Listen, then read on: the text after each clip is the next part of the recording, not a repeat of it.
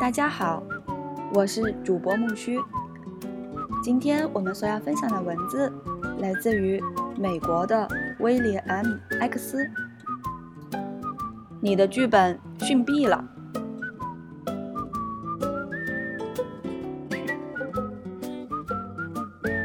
这是一本实用性很强的剧本写作指导书籍，作者融写融合了写作课程。教学之学院派精神和剧本写作之编剧实践经验于一炉，预设了与读者进行对话的情景，举例包括了作者本人作品在内的大量剧本实例，将好莱坞剧本的写作诀窍娓娓道来。从故事本身的构思、人物、场景、结构等元素的营造，到写作过程中格式、设备、改写习惯等要素的罗列。再到迈出剧本时电影业的惯性、习性、内幕等特点的大揭露，一百个常见问题，作者给予给予了解答，涵盖了编剧流程的方方面面，形式的内容皆悉具备，旨在助各路编剧打造完美剧本，为菜鸟新手答疑解惑，为迷途老马指点迷津。本书语言平实又犀利，其机智与反讽令人忍俊不禁，尽显作者的生猛与老辣。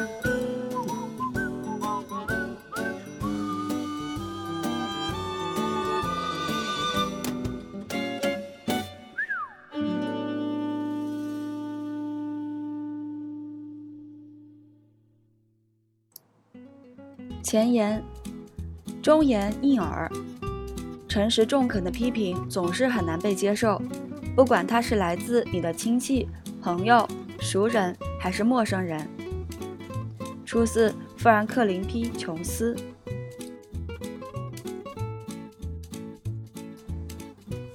你的剧本逊毙了。这本书就源于我做剧本批评时脑中突然萌生的一个念头。我有三个剧本拍成的故事片，我是编剧工会的终身会员。从事剧本写作已经有二十个年头，这么多年来，我一直帮助我的朋友们做编剧批评。在过去七年多的时间里，这项业务是有偿的，更不用提我还在剧本写作的课堂上指导过数以百计的剧本。但是通过看剧本、评剧本，我发现。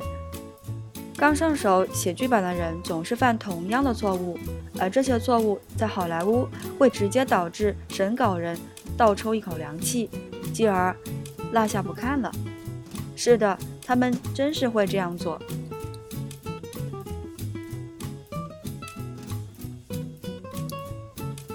我发现自己一遍又一遍地告诉作者们同样的事情：别把角色的名字取得那么诗意化。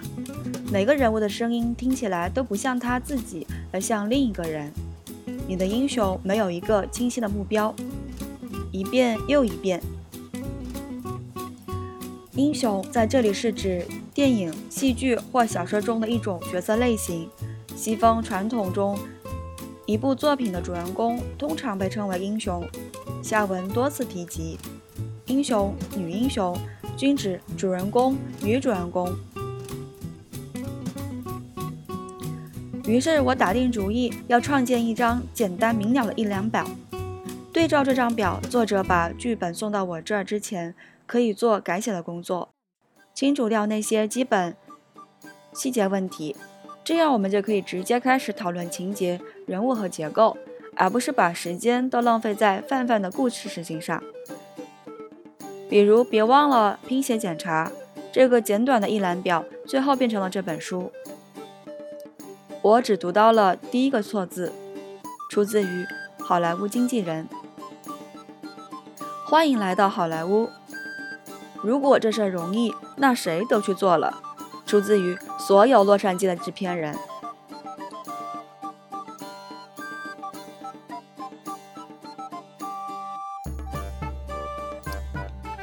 理论上，审稿人应该读完全文。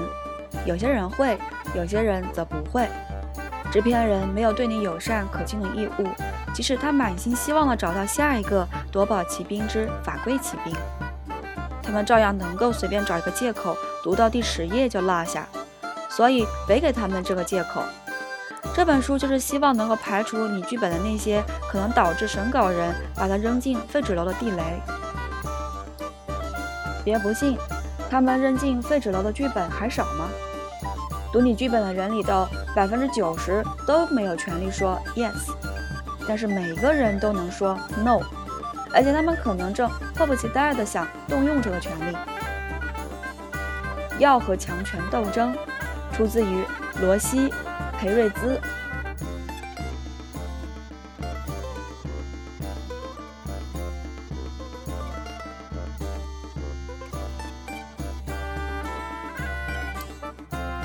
洛杉矶的一个阳光明媚、美丽宜人的午后，我坐在一个助理的办公室里等制片人。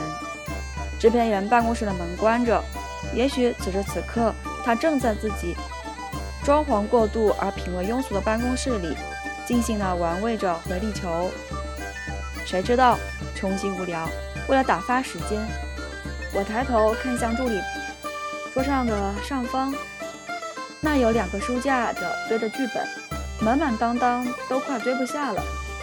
房间的三面墙都是剧本，闲着也是闲着。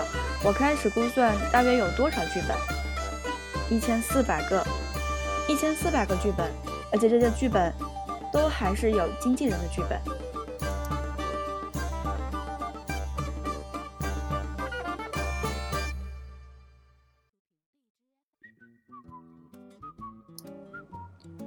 对洛杉矶以外。远离经纪人办公室或者制片人办公室，坐在自家打字机或电脑前的业外人士们来说，这简直不可思议。该如何与这么海量的人、剧本竞争？没法想象。剧本多的都快溢出每一个制片人或经纪人主管办公室的天窗了，而且每周都有那么多，真让人头大。而你只是一个坐在家中或公园里或咖啡馆里写自己剧本的作者，在我们这片广袤的土地上，同时还有数以千计的人坐在公园里的人也在写他们的剧本，所以你必须写的超级棒，才有那么一丁儿杀出重围的胜算。诚然，你所面对的竞争宛如一头庞然巨兽，但它也不是铁板一块，在它的盔甲里藏着。不细和锋利，一个优秀的剧本就能够在这细缝中蜿蜒前进，但必须是写的相当好的剧本才行。如果你的剧本并不完美，或者只是接近了你所能达到的完美，幸存的概率几乎为零。至于你在几个星期里草草草就写了，而且一字不改的那些玩意儿，那已经不是浪费时间那么简单了，是极度的无知和傲慢。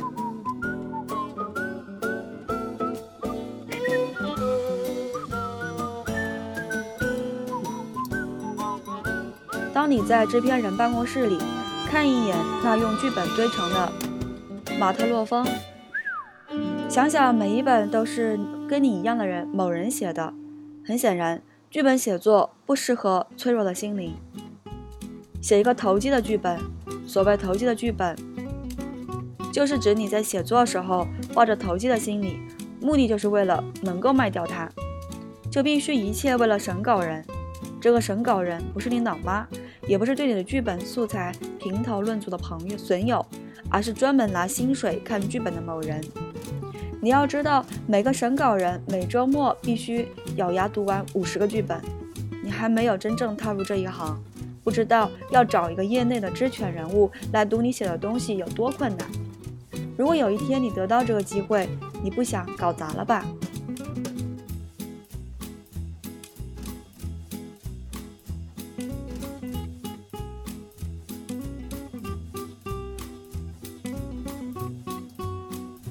尽管审稿人真的真的想挖掘一个精彩的剧本，打开每一本剧本的时候，他的心中都燃起了掘到宝藏的希望。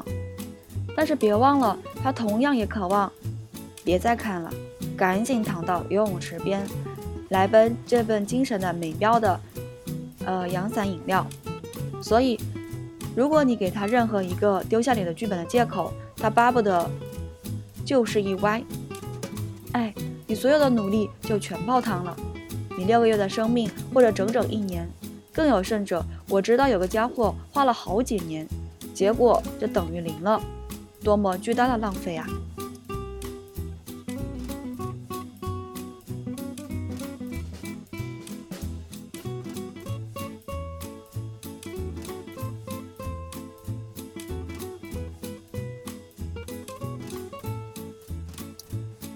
你们中的某些人可能会得到一些令人心碎的消息。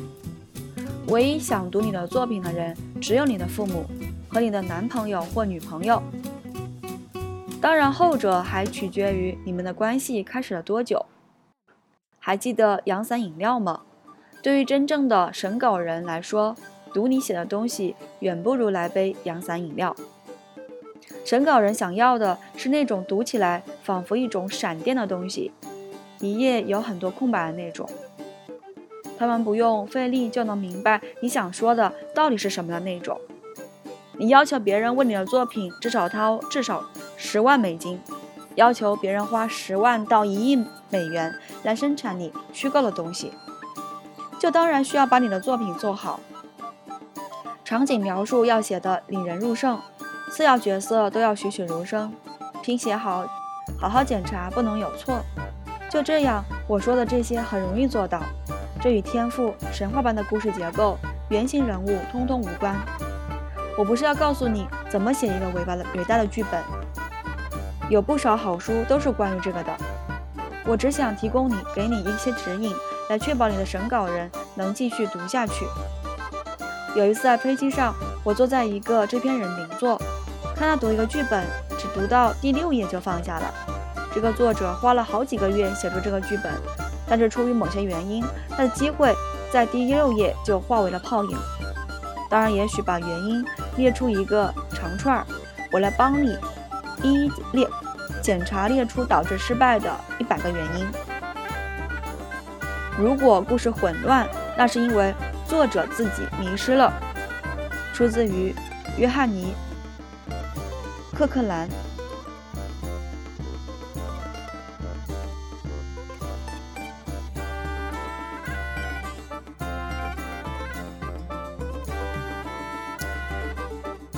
对审稿人来说，读一个剧本就像奋力疾跑着穿越黑暗的沼泽，他只能踩着漂浮在沼泽上的一百码睡莲浮叶过去，还得躲在后面的躲避后面野人的袭击。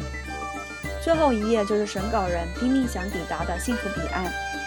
如果有什么干扰了他的注意力，哪怕只是一点点，他就会绊倒，失去平衡，落入食人鱼之口。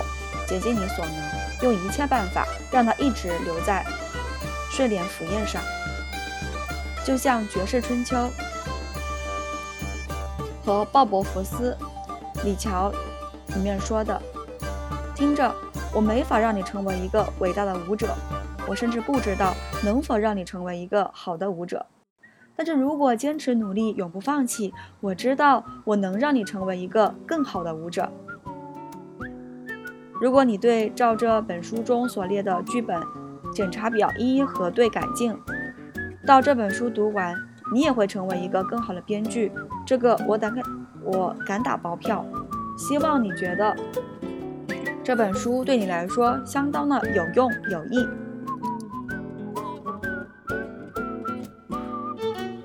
威廉 ·M· 克于朱华潭耶海滩。二零零八年八月，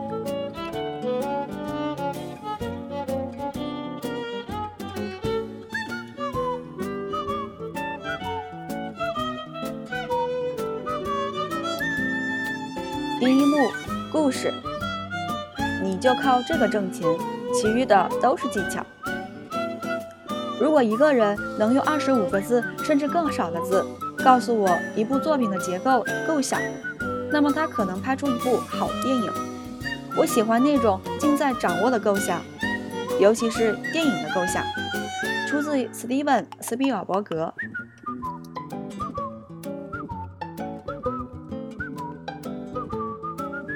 所谓作家，就是比其他人写作对于他们来说更难的那种人。出自于托马斯·曼。作家的任务是让你去聆听，让你去感受，但是首先他是让你去看。这没别的了，这就是一切。出自于约翰夫康德拉。写那些让你恐惧的事儿，出自于唐纳德巴塞尔姆。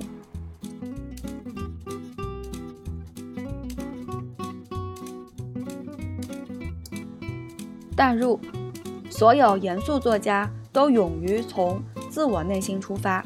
出自于尤多拉·维尔蒂。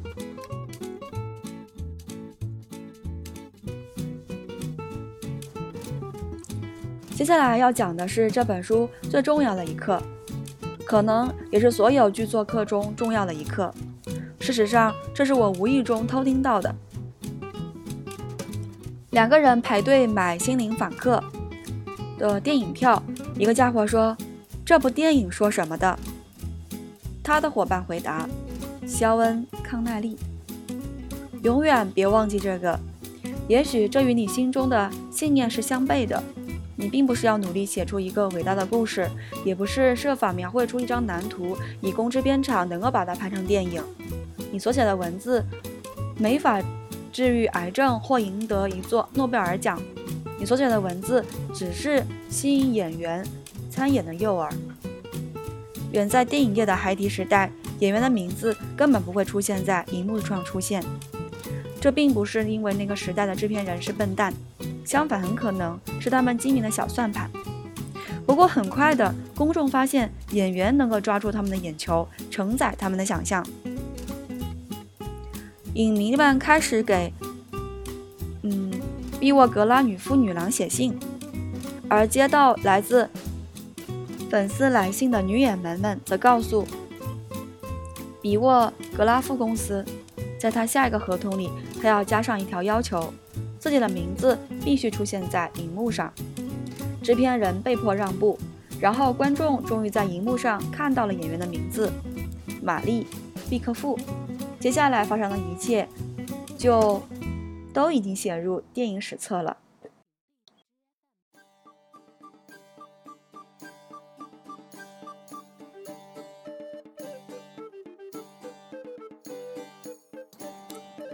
制片人老早老早就知道，公众只对电影明星感兴趣，不是故事，不是导演，看在上帝的份上，也不是编剧，嗯，只有演员。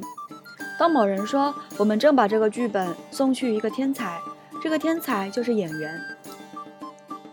如果你的故事构想不能够让一个演员兴奋，如果他们没觉得这个角色和对白能他们赢得一座奥斯卡小金人。或者让他们看起来酷毙了，或让观众内线喷发、春心荡漾，那么你的电影就不会被拍出来。为了让演员兴奋，你必须让制片人兴奋；为了让制片人兴奋，你必须让发生发展部主管兴奋；为了让发展部主管主管兴奋，你必须得让一个审稿人兴奋；为了让这个审稿人把你的剧本推荐给他的老板，你必须先得让他读这个该死的东西。对，这就是全部流程。所以你要竭尽所能，让每个读者都读到你剧本的最后一页。当然，如果你你的剧本很逊，他们肯定就不会如此自虐了。好了，接下来该我们将吕胳膊修为玩笑子大干一场，找出导致你的剧本如此之逊的原因，透露给一个好消息：绝大多数剧本都需要重写。改写或者修修补补，今天烂的不代表永远烂，除非你有一个很烂的构思，那你就死定了。一旦选定了故事构思，你就要全情投入了。见过吃早餐的猪是怎样的吧？找找全情投入的感觉。投入与全情投入的区别是什么？少小鸡吃早餐那叫投入，而小猪吃早餐则叫全情投入。出自于无名氏，把这个牢牢根植于心中。下面进入一百个导致你剧本生病了的原因，附加一大堆亡羊补牢的好法子。今天我们分享的文字就到这里了，很开心有你的收听，欢迎订阅、点赞、评论。让我们期待下期再见吧，拜拜。